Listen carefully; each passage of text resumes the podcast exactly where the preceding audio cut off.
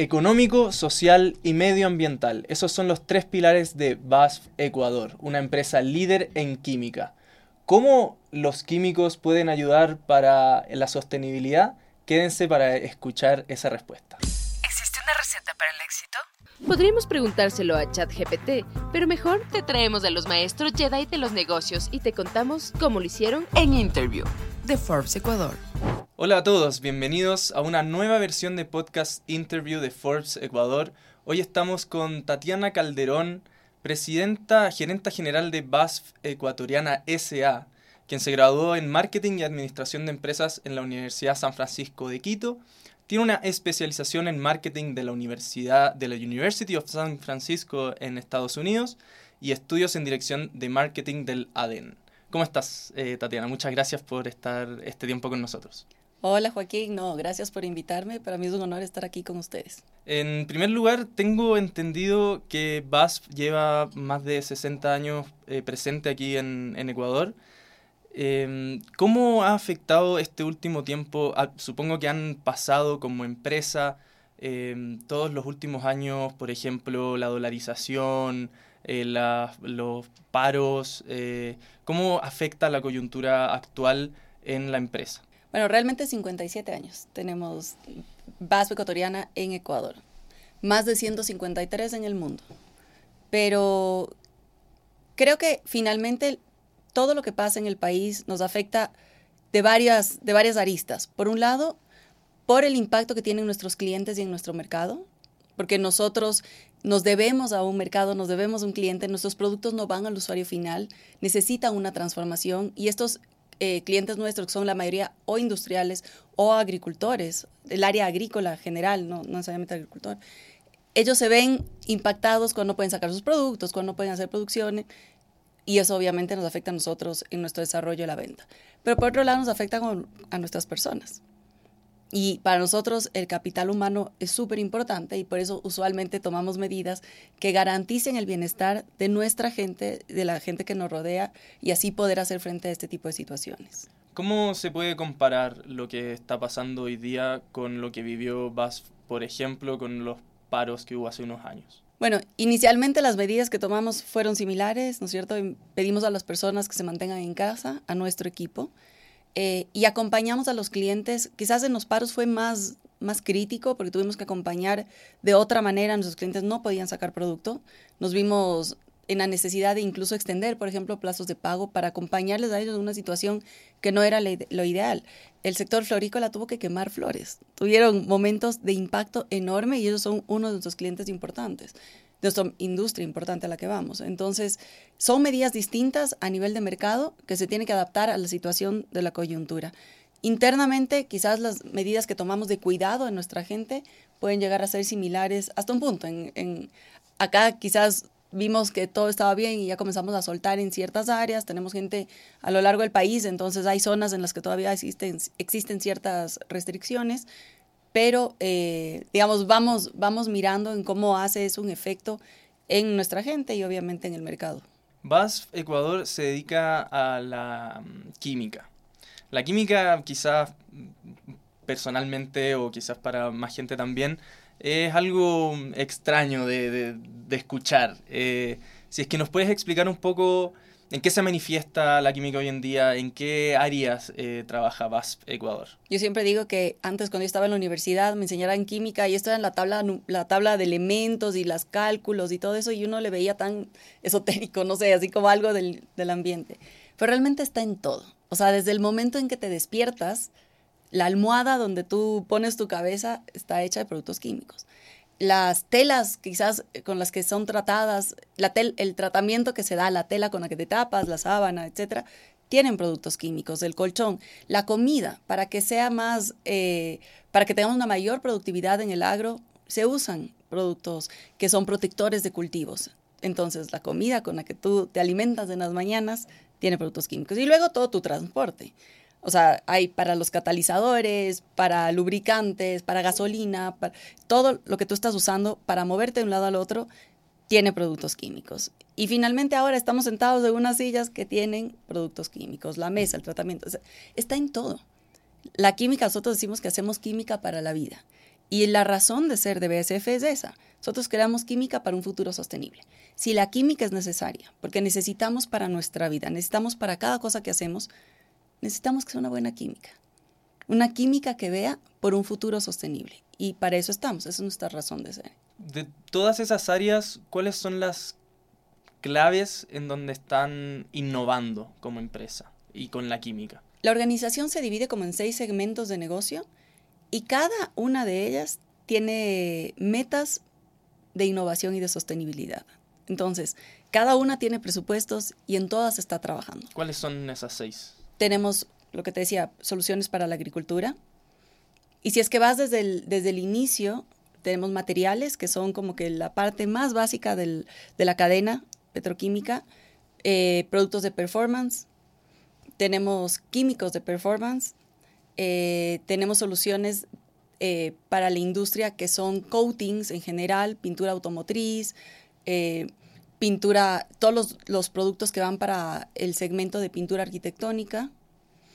y tenemos toda la línea de, la división de salud y cuidado. Entonces son todos los productos que van para generar pastillas y, un ibuprofeno que te tomas para la cabeza, como todo lo que tú usas para el shampoo, para la crema, los bloqueadores solares, tanto humano como de los animales. Se podría decir que cada una de esas seis áreas hoy día está innovando y buscando nuevas formas de trabajo. Todas tienen un indicador. Nosotros tenemos una meta clara. Tenemos que llegar hasta el 2030 con un 25% menos de emisiones eh, y para el 2050 llegamos a la carbono neutralidad. Y ya no estamos hablando solo Scope 1 y 2, que era nuestro primer, nuestro primer enunciado, digamos, nuestra primera meta. Ahora incluimos el Scope 3, que es eh, nuestros eh, proveedores. El trabajo de la química con, el, con la sostenibilidad que acabas de, de mencionar, quizás para muchos puede ser algo contradictorio o para otra visión eh, más complementaria. ¿Cómo, ¿Cómo juegan esos dos roles? Para mí están completamente ligados. Porque en la innovación, desde que parte una molécula dentro de nuestro análisis, tiene que velar por los tres pilares de la sostenibilidad, que es lo económico, sí, o sea, tiene que ser rentable porque no es filantropía, ¿no es cierto? Necesitamos que se mantenga, por eso es sostenible. Tenemos que velar por el área del medio ambiente, que no tenga un impacto, que los recursos puedan ser reciclados y reutilizados y tenemos que velar por la gente. Son los tres pilares que engloba la, la, sostenibilidad. ¿Por qué es importante una empresa química? Porque si tu gente se enferma si, o si eh, estás contaminando un río, no vas a tener el agua del río que necesitas para seguir trabajando, vas a hacer daño a la comunidad que está cerca y esa comunidad va a tener afectaciones que te va a afectar a ti y no vas a mantenerte en el tiempo. Casos se han visto dentro de la industria química y en muchas otras industrias. Nuestro compromiso hacia la sostenibilidad es porque cuando hablamos de sostenibilidad no es solamente eh, un enunciado, es que queremos seguir en el tiempo. Más de 150 años de industria. Es que seguimos haciendo historia. Y queremos quedarnos otros 150 más porque sabemos que si es que vemos con una visión más completa, nosotros vamos a seguir aquí entregando soluciones tanto para nuestros clientes como para el mercado en general.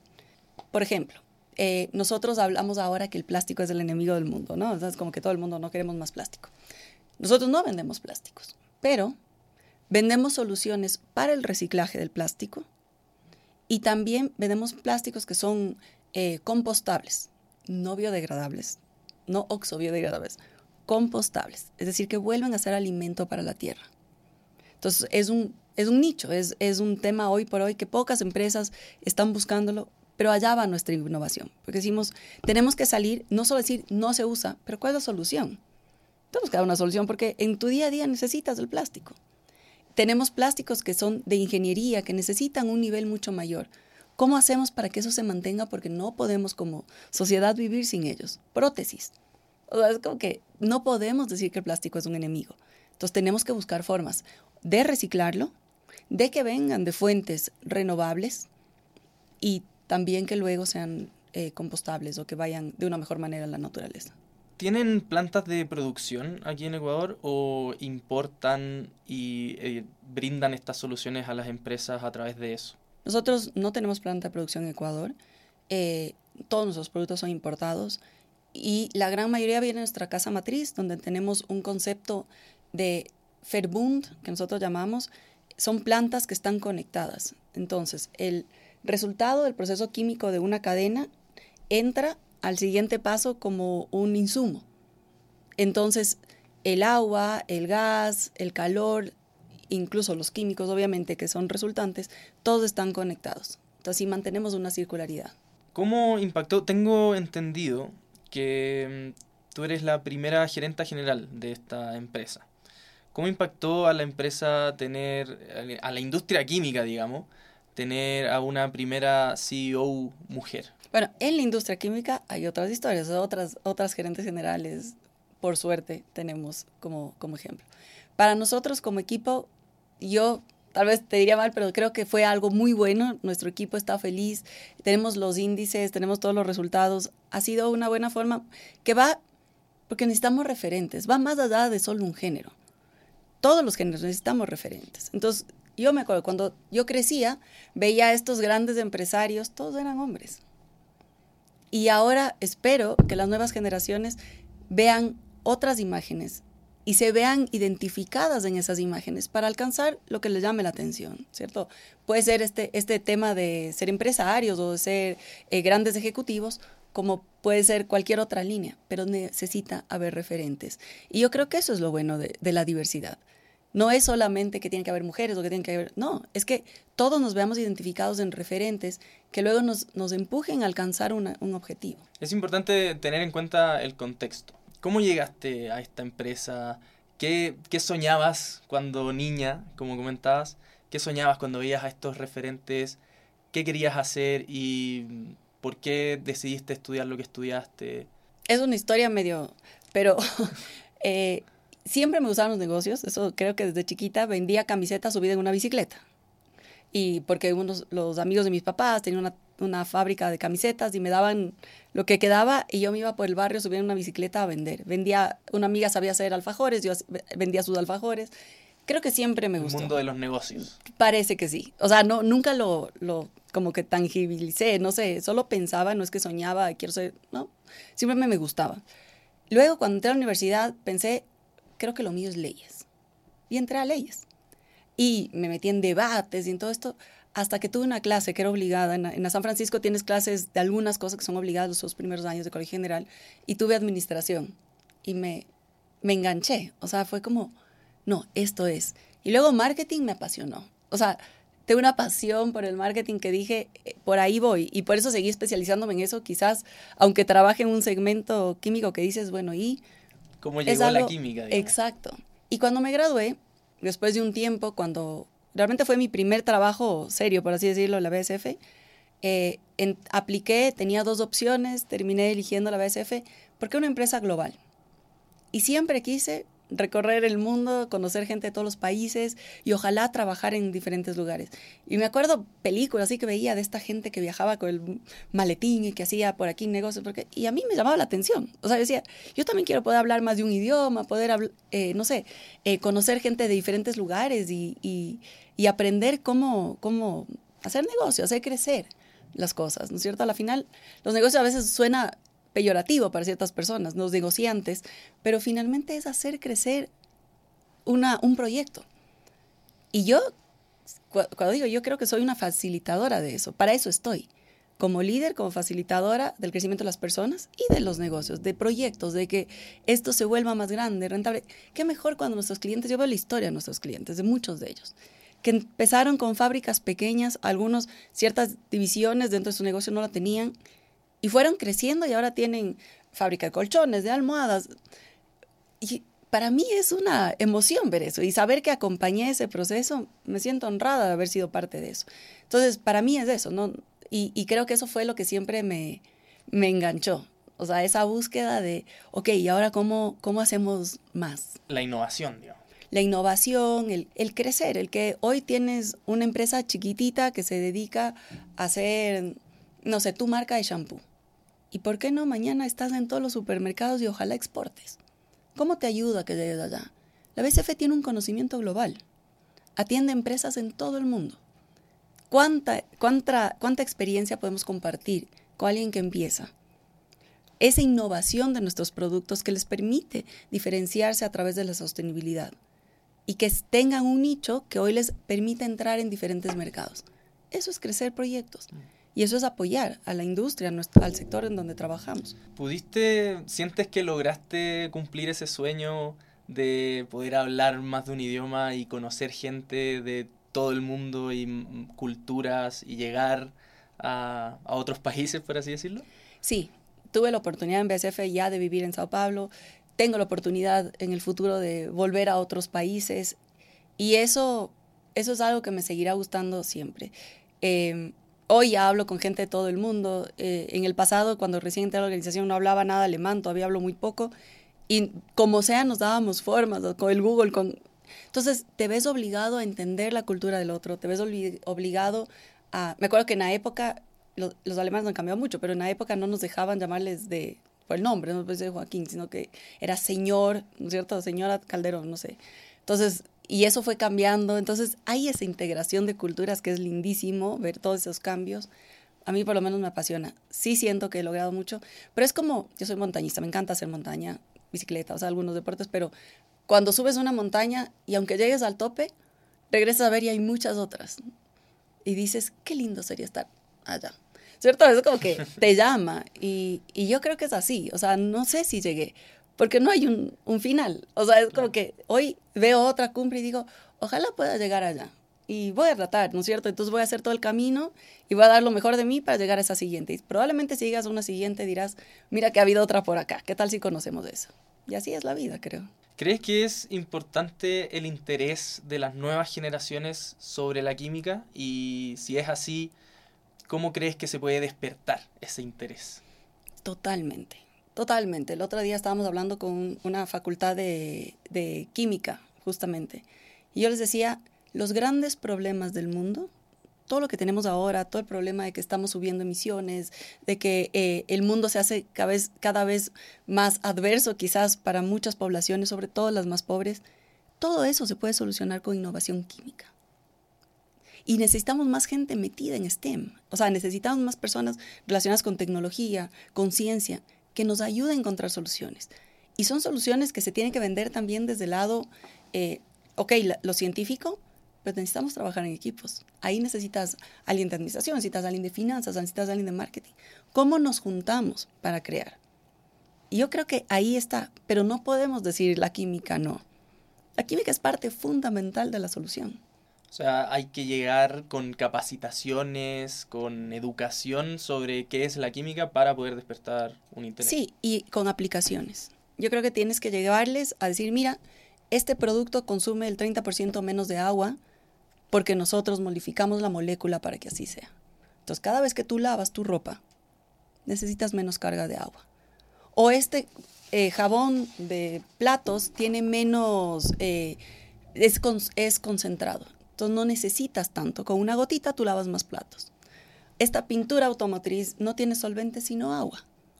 Entonces cada que pintas, el pintor y el medio ambiente no se ve perjudicado porque tenemos el 90% de eso base agua. Entonces todo esto es creado a través de la química. Si tú les enseñas las aplicaciones, no solamente la teoría, sino que les llevaras a, palpar, a ver, a mirar el concepto de negocio, yo creo que esto levanta a cualquiera, porque estás diciendo, Hoy las nuevas generaciones necesitan una solución para el mundo en el que viven.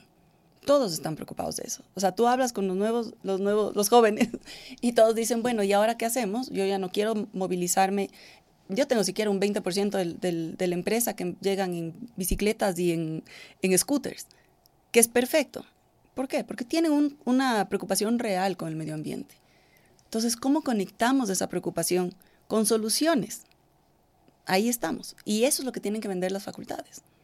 Ese proceso de, juntar el problema con la solución a través de la química.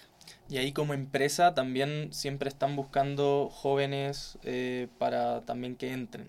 Sí, nosotros siempre tenemos pasantes, hay un programa global de trainees y además estas charlas que como la que te digo que hacemos en las universidades, justamente para darles ese otro enfoque desde la empresa desde la industria, o sea, no solamente la parte científica, sino todo lo que viene después como parte del, proceso creativo y para ejecutarlo como un producto final o una solución.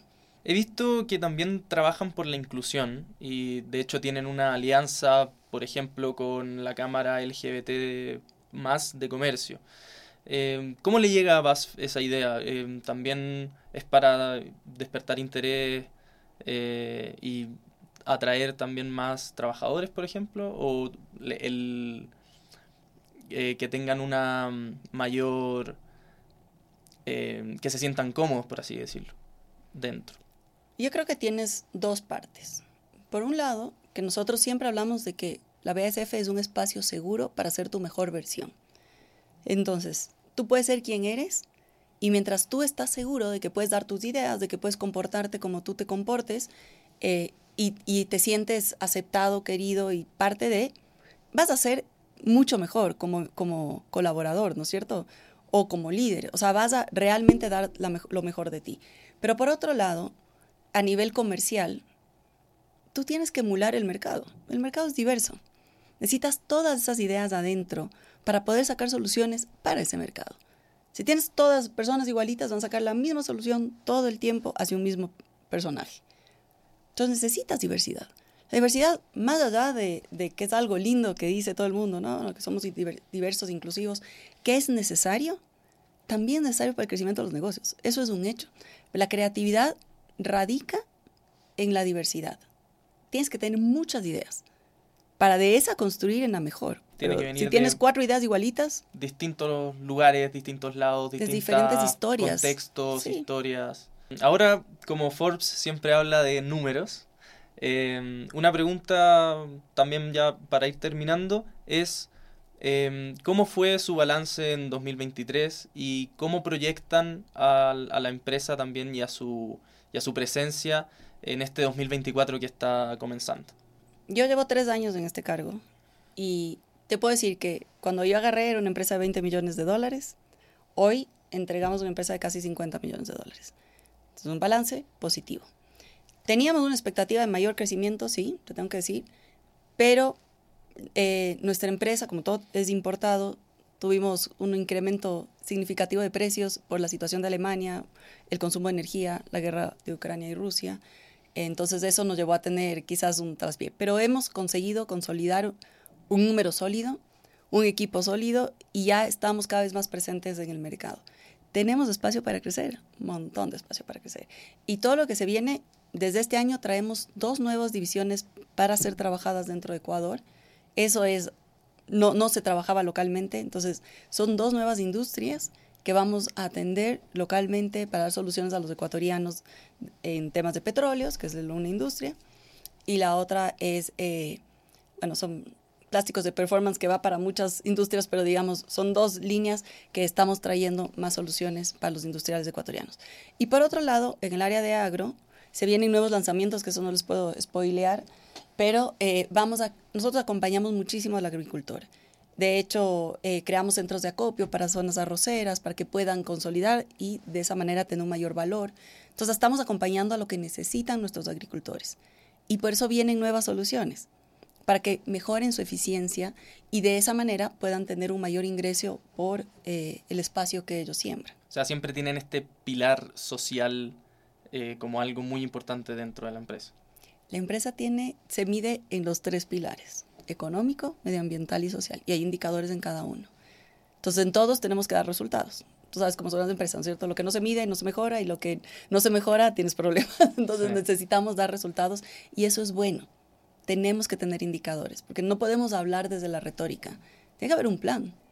Tienes que saber a dónde quieres llegar y medir si estás llegando y si no, cómo tienes que mejorar. Muchas gracias, Tatiana. No sé si para terminar tienes algún mensaje o algo que quizás se haya quedado en el tintero, quizás para los jóvenes o emprendedores que también nos están viendo. Eh, esa es tu cámara, eh, para ya terminar. Bueno, para mí es un llamado a los jóvenes realmente. Y bueno, para cualquier emprendedor que se metan en la química, que a través de la química estoy segura que vamos a encontrar soluciones para los grandes problemas de la humanidad. Eh, nosotros estamos siempre recibiendo ideas, innovación.